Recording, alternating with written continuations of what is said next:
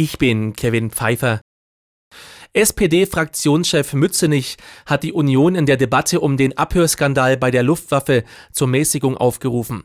Untersuchungsausschüsse zu fordern, ist das gute Recht der Opposition. Aber man sollte erst einmal die Ermittlungen abwarten, sagte Mützenich. Er wies darauf hin, dass die Regierung eine schnelle und umfassende Aufklärung zugesagt hat. CSU-Landesgruppenchef Dobrindt hatte dem Spiegel gesagt, Kanzler Scholz müsse sich vor dem Bundestag erklären. Ein Untersuchungsausschuss könne könne nicht ausgeschlossen werden, so Dobrindt. Bei den beiden in Berlin vorläufig festgenommenen Männern handelt es sich nicht um die ehemaligen RAF-Terroristen Staub und Garweg. Das teilte eine Sprecherin des Landeskriminalamts Niedersachsen mit. Am Morgen hatte es einen Großeinsatz der Polizei in Berlin gegeben. Inwiefern die vorläufig festgenommenen Personen in Zusammenhang mit der RAF-Fahndung stehen, sei Gegenstand der Ermittlungen. Erneute Streiks bei der Bahn schaden nicht nur den Fahrgästen, auch die Wirtschaft spüre die Auswirkungen. Das sagte Verkehrsminister Wissing der Bild am Sonntag. So könnte es in Kraftwerken zum Beispiel zu Problemen kommen, wenn Kohletransporte nicht ankämen.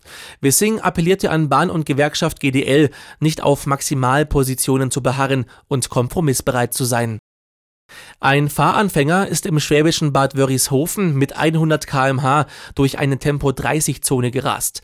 Auf dem Gehsteig hätten zu der Zeit gerade Kinder das Fahren mit Inlineskatern geübt, teilte die Polizei mit. Zudem habe der 18-Jährige bei seiner Fahrt gestern anderen Verkehrsteilnehmern die Vorfahrt genommen. Den jungen Mann erwarte nun unter anderem eine Anzeige wegen Durchführung eines verbotenen Kraftfahrzeugrennens. In der Fußball-Bundesliga kann Leverkusen die Tabellenführung auf 10 Punkte ausbauen. Dafür braucht's aber einen Sieg im rheinischen Duell gegen Köln bleibt es auch nach 24 Spielen bei der ungeschlagen Serie der Leverkusener in der Liga.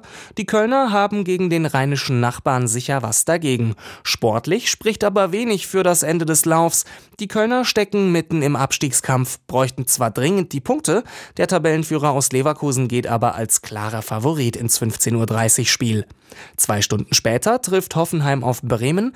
Der Sieger der Partie beendet den Spieltag auf Platz 7, der unter Umständen zur Teilnahme am Europapokal berechtigt. Erik Garnisch, Sportredaktion.